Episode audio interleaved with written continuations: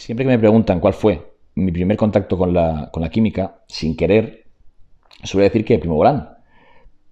Pero no es del todo cierto, porque la verdad es que sí, fue mi primer contacto con la química de manera consciente y 100%, 100 informada, voy a decir. Eh, pero como tal, digamos, cuando perdí mi, mi virginidad nati, fue con el Superdrol.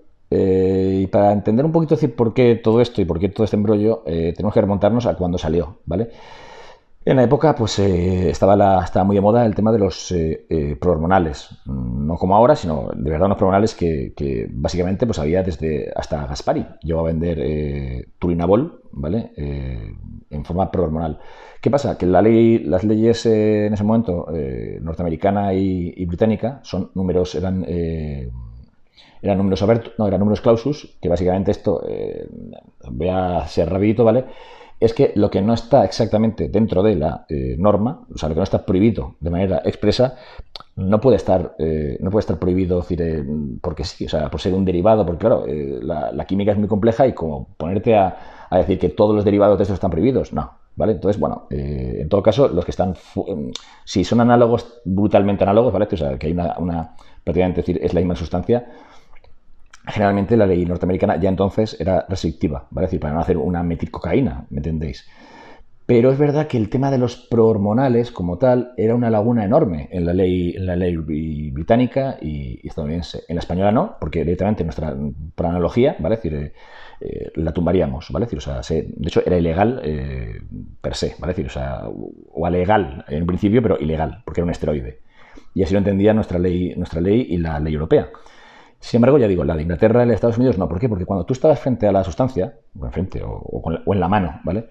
Lo tienes en la mano, eh, obviamente ahí no había ningún esteroide. O sea, el esteroide solo se activaba una vez que entraba en tu cuerpo, en tu organismo, y por un proceso enzimático, que hay varios, había varios.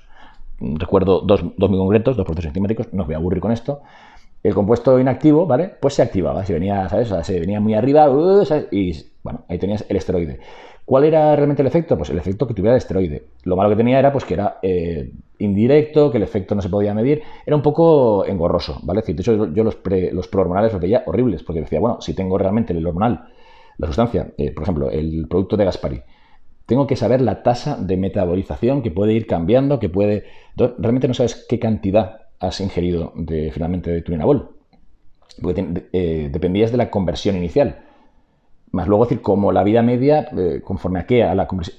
Ya digo, era, era como eh, añadir un paso más dentro de lo inestable o de lo, en fin, pues indeseable que puede ser un, un, esteroide por vía oral, ¿no? Entonces, no, no sé, nunca, nunca le vi la ventaja más allá de, que fue un suplemento, entre comillas. Y por ahí viene la historia. Cuando surgió, yo ya, hombre, no, yo ya me olía la tostada, ¿vale? Porque obviamente en la época estábamos muy, muy, muy bien informados. Y bueno, a ver, cuando vi la formulación química, que es verdad que fueron al principio bastante pues, oscurantistas, va a decir, lo querían un poquito. Claro, a mí me parecía aquello poco menos que una. Bueno, sí, un derivado de la drostanolona con un grupo, vale, pero como realmente mm, la fórmula química creo que inicialmente estaba mal, de hecho a mí no me cuadraba, eh, lo hablaba con compañeros que se momento está estudiando también química, eh, lo abandoné por sentido común. Eh, pues, yo soy de, esos que inicia, eh, empieza la carrera, no se decide por tres y inicié tres. Luego eh, ya vi que era, que era mala idea, ¿vale? Pero en ese momento, pues con compañeros y demás, veíamos la formulación química y, a ver, pues realmente ahí faltaba algo. O, luego se vio, bueno, por derivados y demás, que era una suerte, alguna especie de, mm, bueno, de drostanolona, pero no, no entendíamos muy bien. No se, dio, no se dio bien bien la formulación. Luego ya sí, obviamente, ya vimos que que allá, había algo, ¿sabes? Eh, poco menos, que, poco menos que, engañoso. ¿Por qué? Porque el Superdrol, a diferencia del resto de compuestos, no era un prohormonal. Por eso cuando, cuando la gente eh, dice Superdrol prohormonal, pro mis cojones, el Superdrol no solamente no era un prohormonal, sino que ya había sido, eh, ya había sido sintetizado, ya se conocía abiertamente. Lo único que fue, bueno, fue denostado, fue mm, abandonado eh, por, creo que fue Syntax, sí, creo que fue eh, la misma empresa que, posteriormente comercializó el Masterón, ¿vale? Pero bueno, quedó ahí como olvidado y en una época en la cual, pues, Patrick Arnold, gente, decir, eh, en fin, ingenieros, va a decir, de la, del dopaje, eh, Ver Casobalco y demás, hacía maravillas con la tetrahidrogest joder, tetrahidrogestrinona. Esto es, coges la gestrinona y haces un derivado súper complejo, súper extraño, súper que luego es indetectable, porque ¿quién cojones iba a pensar que la gestrinona, que obviamente tiene un efecto anabólico que eh, nadie usaría, eh, después de hacer un derivado tetrahidro, iba a tener ese efecto eh, poco menos que como eh, masticar nubes de trembolona, literalmente. Pero aquí pasa algo, algo similar, ¿no? Eh, se tiró atrás en los libros perdidos de, de, empresas farmacéuticas malvadas que estaban... Se hizo mucha inversión en aquellos años para encontrar análogos de la testosterona, análogos de... Pues uno de los productos fue este, el Superdrol. Entonces no era un, un prohormonal ni hostias, era un hormonal, era una hormona. Pero claro, si se vendía en un bote con así con letras, tal, tal, ahí con botes y tal, y super, super muscle, tal, esto es como, yo qué sé, pues como, yo qué sé, si Jay Cutler eh, promocionaba el, Nitrotech, pues esto sería igual, o sea, ¿me entendéis un poquito a nivel psicológico que suponía? Obviamente no éramos idiotas, entonces sabíamos que ahí había algo, pero nunca nos quitamos el, sobre todo al inicio, un poco la, la imagen, el pensamiento de que era una prohormona, ¿vale?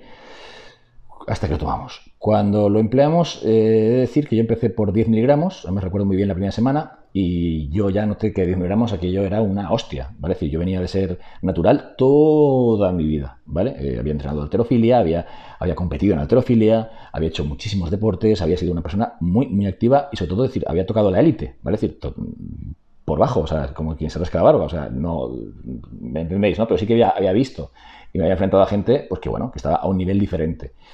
Entonces, pues claro, sí que era consciente de, en fin, pues dónde está cada uno, ¿no? Con esto, ¿qué quiero decir? Pues que eh, con el Superdrol sí que tuve una, digamos, una, un efecto que, puse, o sea, que pude apreciar como sobrenatural, ¿vale? o sea, obviamente yo sabía cuáles eran mis límites, hasta dónde podía llegar, y de repente aquello se esfumó, ¿vale? Y aquello con 10 miligramos. Eh, uno puede pensar, bueno, pero son tus, son tus recuerdos de entonces. No, porque esto obviamente yo apunto todo, lo contextualicé y luego lo volví a emplear eh, años después, eh, cosa que también voy a contar hoy. Eh, cuando tomé 10 miligramos, la primera semana flipé, ¿vale? Y tuve algunos efectos secundarios que no eran demasiado importantes, en serio, no, lo digo, no lo digo con ironía. Tenía algo de letargia, sí, estaba un poco atontado, pero como de normal ya soy un poco así, pues tampoco nadie notó especialmente la diferencia, ¿no? Y sobre todo noté un efecto que era el que esperaba, ¿vale? Que era algo así como, como como si fuera una drostanolona, ¿vale? Un masterón metilado. Pero lo raro, lo raro, y ya ahí ya empecé a, no sé, a mosquearme un poquito, era el efecto que tenía sobre, sobre la composición corporal. Esto es, eh, sí que era, era como una especie como de, trembolónico en algunos aspectos, si lo preferís, eh, tanto en cuanto a pues un aspecto que, bueno, parecía como que volatilizaba la grasa, ¿no? ¿Me entendéis a qué efecto? Obviamente no, eh, quien espere que un esteroide le haga parecer mucho más magro y de repente toda la grasa desaparezca, es decir, esto es una, fantasía. Pero sí que el aspecto, el look que daba, era un aspecto mucho más limpio, ¿no? Un aspecto con mucho más, bueno, que el masterón, desde luego, decir, el masterón generalmente no da este efecto si no tienes ya un estado de grasa aceptable. Aquí yo estaba en esta grasa aceptable, pero es que el efecto fue, ya digo, una semana eh, y ya adquirir ese, look.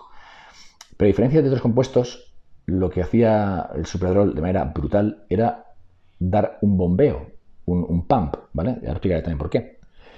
Eh, el Superdrol funcionaba de una manera bastante diferente a como quizá esperábamos, porque al final eh, cumplía bien su nombre, era un Superdrol, o sea, porque era una especie como de de como si el Masterón hubiese pasado una noche muy loca, muy loca eh, con anadrol, ¿vale? Con, oximetrona. Pero al mismo tiempo, decir, tenía un efecto de un efecto, entonces tenía el efecto, digamos, andro, que en principio no tenía por qué tenerlo, pero tenía un efecto andro muy marcado sobre la piel, sobre la... No a nivel psicológico, es verdad que el superdrol no era para nada una, una sustancia androgénica que te pusiera pero a nivel de tejidos, a nivel de, los músculos, a nivel de, del aspecto, era, era, realmente decir, sí, una droga de, un compuesto de, look, de, aspecto. Pero luego tenía un aspecto de bombeo, de pump, de, brutal. Y eso mm, eh, se parecía sin duda a, al, super, al a la oximitrona. Entonces un poco, ya digo, decir, eh, un compuesto raro, extraño. Cuando empecé con una dosis normal, que se consideraba entonces 20 miligramos, los efectos tóxicos aparecieron de inmediato. Eh, la letargia era terrible, eh, la letargia era de quedarme pues dormido, totalmente, un aspecto de, sentirte mal, el apetito iba a rachas, pero sobre todo una especie como de angustia, de náusea. Eh, luego vas al gimnasio y, y como Dios, pero como Dios, fuerza, potencia, y sobre todo el hecho de mejorar día a día, ¿no? Pero ¿qué pasaba? Que notaba que realmente la toxicidad era casi, casi de decir, hostia, esto no, no acabo de pillar, ¿vale? decir, o sea, eh, si desde luego decir, si con esto me pongo así, no quiero imaginar cómo debe ser usar otro compuesto, ¿no? O sea, yo era, perdí aquí mi virginidad. Eh, entonces decía, joder, pues si llego a tomar Wistrol o llego a tomar eh, Anadrol o llego a tomar, no sé, o sea, ¿qué me pasa? Ni muero. Claro, luego leías en redes y tal, leías a, foreros de, Estados Unidos y demás que habían probado y te decían que estaban flipando, pero gente que ya había usado el compuesto. Entonces decías, ah, vale, no soy yo, ¿no? Cuando subí a 30 miligramos, como estaba pautado en la época para probar, eh, dije, yo, de yo aquí me bajo. ¿Por qué? Porque de día a día, cada día, estaba, mm, yo diría decir que creo que eran 200 gramos, pero estaba manejando más o menos unos 200 eh, gramos más de peso. Sin embargo, en el espejo yo me veía drenado, o sea, el abdomen ya se me marcaba toda la línea alba en tres semanas sin haber hecho ninguna modificación más. Yo siempre que introduzco un compuesto tiendo a no introducir más variables. Se marcaba la línea alba, eh, detalles en los hombros como cortes y demás que quizá no son los que uno espera cuando está al 10% de grasa, yo más o menos estaba al 10%, no cambié mucho esto. Sí que es verdad que sí, eh, en esas tres semanas quizá bajé del 10 al 9, pero, o un 9 y algo, pero realmente no suficiente como para poder decir, ostras, qué pedazo de, ¿no? de, de, cambio en cuanto a porcentaje de grasa. No, no, era más bien el look que daba, un look apretado, duro, pero al mismo tiempo bombeado, ¿vale? Eh, ¿Qué pasó? Que realmente, decir, los efectos positivos eran completamente, completamente lineales. Esto es, a más dosis, más efectos. Lo malo es que los efectos eh, secundarios, mm, digamos que no eran tanto lineales como geométricos, ¿vale? Es decir, a partir de 20 miligramos a 30 ya la letargia era muy, muy guapa, ¿vale? Es decir, ya decir, no me puedo mover, me costaba muchísimo, muchísimo. Era todo, todo un mundo. A nivel energético estaba jodidísimo. Hipoglucemias, eh, de repente tener un bajón de azúcar como si te hubiesen pinchado 20 UIs de insulina hace 10 minutos. O sea, terrible, ¿eh? pero de repente te pasarlo mal, sudar frío y decir, hostia, me muero, ¿no? Y ataques de hambre, con luego angustia cuando vas a comer, o sea, era, al final, eh, ya digo, parece como que, bueno, pero eso yo he usado tren y tal.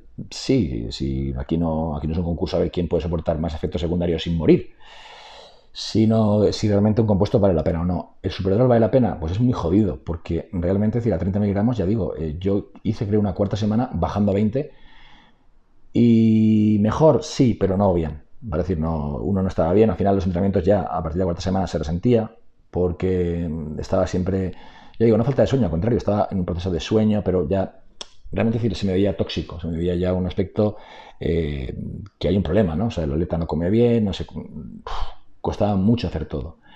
Y ya los pesos, incluso los pesos, las marcas, en la cuarta semana que ya bajé a 20, se resintieron. Quizá también un poco por bajar, pero también porque no, no dejé de quitarme la, sustancia. En la época estaba usando en ese momento em, eh, legalón, ¿vale? decir, eh, eh, extracto de cachofa, pues compuestos de ese tipo, ¿no? tuve que, que, recurrir a tationil, que, en fin, un amigo doctor muy simpaticón, pues tuvo bien, tuvo bien administrarme y la verdad es que muy, muy bien en ese sentido, ¿vale? Porque rápidamente el tationil me permitió eh, salir del, del, paso, ¿no? Porque digo, la toxicidad hepática era muy alta. Eh, y os preguntaréis, ¿pero mm, realmente era subjetivo o u objetivo? Bueno, como yo en la época era más hipocondríaco que ahora, pero bastante más, pues me hice analítica la semana 2 y la semana 4, ¿vale? Y esto sí que lo digo, es una pena que no tenga los, las, eh, las sí, sí que las, sí que las tengo en la cabeza, pero no las tengo en la mano. Las enzimas hepáticas al principio, la segunda semana, que recuerdo decir que pasé de 10 a 20, las enzimas hepáticas estaban en 105 una y ciento y poco más la otra. Desde luego, no, no para hacer broma, ¿vale? Decir, no, yo recuerdo decir que posteriormente con turinabol a una dosis generosa, por ejemplo, decir, generosa, hablo de 60 miligramos, no es tampoco, pero para mí mucho. Eh, mis, enzimas hepáticas estaban en 80 y pico, ¿vale? Decir, que es más o menos el estrés hepático que suelo eh, llevar, ¿no? Cuando estuve con Superdrol, eh, ya digo, más de 100. En la cuarta semana, que ya había pasado por la tercera, que era terrible, estaban en 120 ambas. Pero la GGT, ¿vale? decir que es la que, digamos que si las, la GOT y la, y la, la, GOT y la GPT son, eh, o AST, ALT, son son fotografías, el vídeo, que eh, sería la GGT. Con la GGT puedes ver realmente, digamos, algo más dinámico, el, cómo está el hígado, ¿no? Pues hombre, dio eh, la primera vez en mi vida que el GGT dio algo alterado, ¿vale? No mucho, pero ya era como decir, hostia. Y había también, tenía eh, la bilirrubina ligeramente alta, la cuarta semana, cuando para mí, ya digo, es rarísimo que yo, que yo tuviese, tuviese esos, síntomas, ¿no? En fin, una serie de, todo, todo, todo, todo lo que tenía era de, origen hepático, además eh, de manual, ¿vale? Eh, vamos, muy, muy claro. Y nada, realmente decir, pude, pude, cuando la abandoné, dos cosas. Una, sí que para decir que eché de menos el look, porque el look era abominable, o sea, era salir a la calle y la gente me miraba con, hostia, de nunca había experimentado decir el, usar química, aquello era tremendo, que la gente te mirase como, y en el gimnasio, bueno, las miradas eran increíbles, pero que era llamativo, o sea, ver a un tío un, lunes y verlo el miércoles y decir, pero ¿qué cojones pasa aquí? ¿no? O sea, era, ¿vale la pena? Sinceramente no, yo cuando acabé el Superdrol estaba aliviado, y eso es muy duro decirlo, porque ya digo, es que a nivel cognitivo, a nivel, da igual la cafeína que, que ingirieses, da igual, da igual, llega un momento en el cual tu cuerpo te dice basta, y eso es una señal de que algo no va nada bien. Luego, en perspectiva, uno piensa en el Superdrol y se da cuenta de que en realidad nos dieron como suplemento, ¿vale? Quizá uno de los compuestos más tóxicos, pero también más potentes. También hay compuestos muy, tóxicos como la, la o la... En fin, hay un montón de compuestos, los check drops, creo que he dicho el mismo compuesto, ¿no? Alotestin, la fluximisterona, y son compuestos que, bueno, tampoco aportan tanto para la toxicidad que tienen. Pues este compuesto aporta mucho más que todos estos compuestos, muchísimo más. Perdón. Pero a cambio a cambio, eh, a cambio tener una toxicidad hepática eh, pues incompatible con la vida, ¿vale? Eh, daban mucho más, pedían mucho más el superdrol, ¿vale? Bueno, está ahí, es una herramienta, es un... la gente me dice, ¿lo recomendarías? Desde luego, para, una, para un primer contacto con la química, diría que absolutamente ni de coña. O sea, aquí el problema fue que el superdrol se ofreció a chavales que no querían usar química. Entonces, tócate los cojones. Aquello fue tremendo. De hecho, eh, supongo que mucha gente siguió usando química. O sea, gente que jamás hubiera usado química, eh, después de haber usado Superdrol, pues eh, dijeron, pues igual sí que uso química, ¿no? Porque ya sabían que, bueno, ya sabían lo que era la química, sabían de manera brutal, habían vivido la experiencia, y encima tenían el, plus de decir, bueno, es que algo más tóxico ya no puedo tomar. O sea, es como si alguien se inicia en, las drogas y dice, yo es que soy antidroga. Y de repente le dan a probar, pues no sé, iba a decir algún decir, más exótico, pero vale, pero vamos a, escribirnos a, a, la sustancia que ya conocemos, eh, diacetilmorfina, eh, heroína, ¿vale? Pero te la venden en un, ¿sabes? En una que pone diacetilmorfin, ¿vale? Y dices, pues esto, esto es para el dolor, ¿vale? Te lo tomas y, hostia, eh, ¿sabes? Te gusta, ¿no? Pues ya dices, hostia, es una manera un poco tosca de introducirte las drogas, ¿no? Alguien antidroga acaba tomando eh, heroína. Pues básicamente dice, pues ya, ya, ya ha caído lo más hondo, ¿no? Ya no me queda nada por, ¿sabes? ya estoy en lo más profundo del averno de las sustancias eh, eh, ilegales, ¿no? bueno, aquí pasó algo parecido. Superdrol básicamente era usar lo más hardcore que había, ¿vale? decir, vendiéndotelo como que era un, como que era un suplemento. Ya digo, mucha gente acabó, acabó pues bueno, consumiendo, consumiendo otras, otros compuestos gracias a, este, a esta gran genialidad, ¿vale? Así, cosas eh, particulares de Superdrol que mm, lo hacen interesante, quizá, ¿vale? Sabiendo, sabiendo a quién nos atenemos, en algunos competidores, en alguna, mm, en fin, en personas que ya tienen, que ya tienen una experiencia, ¿no? Eh, estaría bien para, por ejemplo, decir, pegar un push de fuerza de no sé qué, de no sé cuánto, no sé menos. O sea, mejorar el rendimiento. Vamos, alguien que ya está en esto tiempo, que está realmente decir, a un nivel alto o muy alto. Yo realmente decir, si no estás a un nivel muy alto de Superdrol es que no le veo coherencia un nivel muy alto y tienes, has usado muchos compuestos y demás, y a nivel cardíaco, a nivel, a nivel hepático, estás limpio, eh, ¿es buena idea el Superdrol? Bueno, pues desde luego decir, eh, es una opción, es una opción a tener en cuenta. Eh, ¿Se puede encontrar ahora mismo en el mercado? Mi respuesta es depende, ¿vale? Lo más seguro, lo más seguro es que os den gato con liebre y os quieran meter la dimetacina, ¿vale? La dimetacina no tiene nada especial, ¿vale? Es sencillamente decir, dos, eh, dos sustancias, o sea, dos, eh, son eh, dos mm, moléculas, ¿vale? Es decir, de metil drostanolona, esto es, superdrol, dos, dos moléculas unidas por un enlace acina, ¿vale? Pues, ¿Esto funciona? Bueno, pues aquí sí que parece que la dimetacina se comportaría casi, eh, lo, a poner entre comillas, como un prohormonal de superdrol. El efecto no es ni mucho menos parecido. De hecho, mucha gente dice que a nivel de toxicidad es el 80% de lo, que, de lo que notaban con Superdrol, esto tampoco es ni un caramelo, vamos, yo el 80% ya le darían por el culo, pero encima es que te ofrece el 50% o el 40% de lo que ofrece Superdrol, entonces dices, mm, vale, pues entonces no me interesa. Y os digo, la mayoría de de sustancias que están etiquetadas como superdrol son, eh, son la, la, puñetera dimetacina, ¿vale? Pero bueno, eso, es por un lado. Luego, eh, ¿dónde es interesante? Es hiper interesante y podéis, eh, si queréis, ya digo, tenéis que saber exactamente qué grado de toxicidad tiene esta mierda, ¿vale? 30 miligramos para mí son insoportables. Hay quien ha usado, es decir, 40 y 50, bueno, también hay quien ha usado, también hay quien ha usado 2 gramos de texto, ¿vale? Y va por ahí tan contento. O no. Pero, pero ya digo, decir, con 20 miligramos es, eh, para mí sería el sweet, el, sweet spot, el, puntito dulce y más allá de ahí no tendría sentido. Donde es absolutamente increíble esta sustancia y yo creo que no tienen parangón, ¿vale? Es, eh, es, donde es donde es única. Bueno, los efectos que yo noté a nivel amateur, a nivel, ¿sabes? Un poco pues, de andar por casa, eh, tiene una explicación, digamos, a nivel, a nivel químico, ¿no? Y es que es una de estas sustancias que más, más fuerte, también lo hace el anadrol. De hecho, si alguna vez habéis visto a alguien que va a competir, veréis que a veces corta los hidratos de carbono o los baja mucho. Y sin embargo, si, si toma oximetolona, parece como que está duro, lleno, grande, ¿vale?